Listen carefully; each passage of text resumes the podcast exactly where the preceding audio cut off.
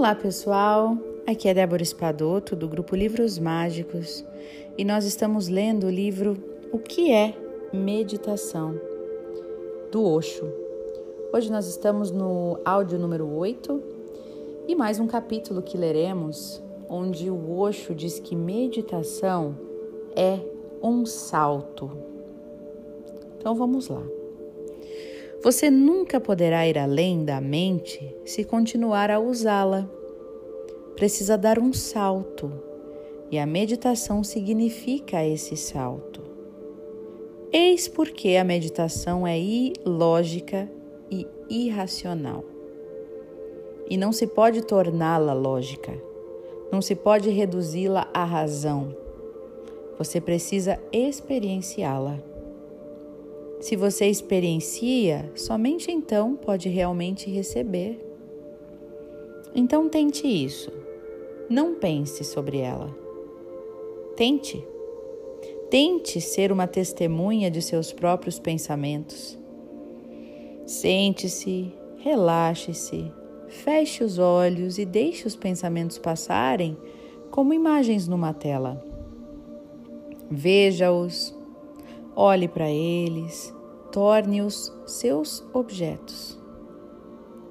Um pensamento surge, olhe-o atentamente. Não pense nele, apenas olhe para ele.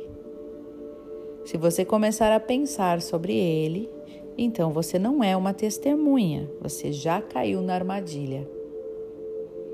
Há uma buzinada lá fora. Surge um pensamento. Um carro está passando ou um cão late, ou algo acontece, não pense sobre isso. Apenas olhe para aquele pensamento. O pensamento surgiu, assumiu uma forma, agora ele está diante de você. Logo passará. Outro pensamento substituirá. Continue olhando para esse processo de pensamento. Mesmo por um instante, se você for capaz de olhar para esse processo do pensamento sem pensar sobre ele, terá lucrado algo no testemunhar e terá conhecido algo no testemunhar. Isso tem um sabor, tem um sabor diferente do pensar, totalmente diferente, mas você tem de experimentá-lo.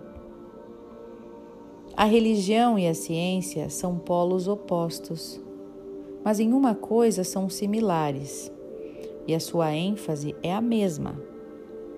A ciência depende do experimento e a religião também. Somente a filosofia é não experimental.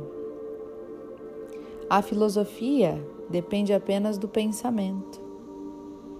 A religião e a ciência dependem da experiência a ciência com objetos, a religião com a sua subjetividade. A ciência depende de experiências que envolvem outras coisas que não você. A religião de experiências diretamente ligadas a você. Isso é difícil porque na ciência estão presentes o experimentador, a experiência e o objeto a ser experimentado há três coisas: o objeto, o sujeito e a experiência. Na religião, você é as três ao mesmo tempo. Você deve fazer experiências consigo mesmo. Você é o sujeito e você é o objeto e você é o laboratório. Não continue a pensar. Parta de algum ponto, comece a experimentar. Então você terá uma sensação direta do que é pensar e do que é testemunhar.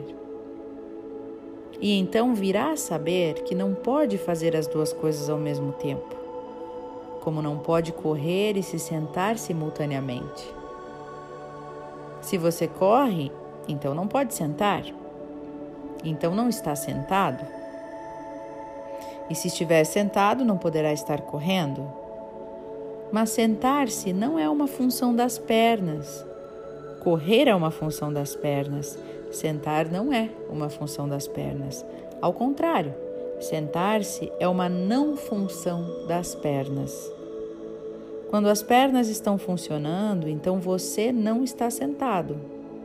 Sentar é uma não função das pernas e correr é a função. O mesmo ocorre com a mente. Pensar é a função da mente.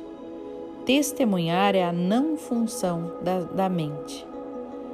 Quando a mente não está funcionando, você tem o testemunhar. Então você tem a consciência.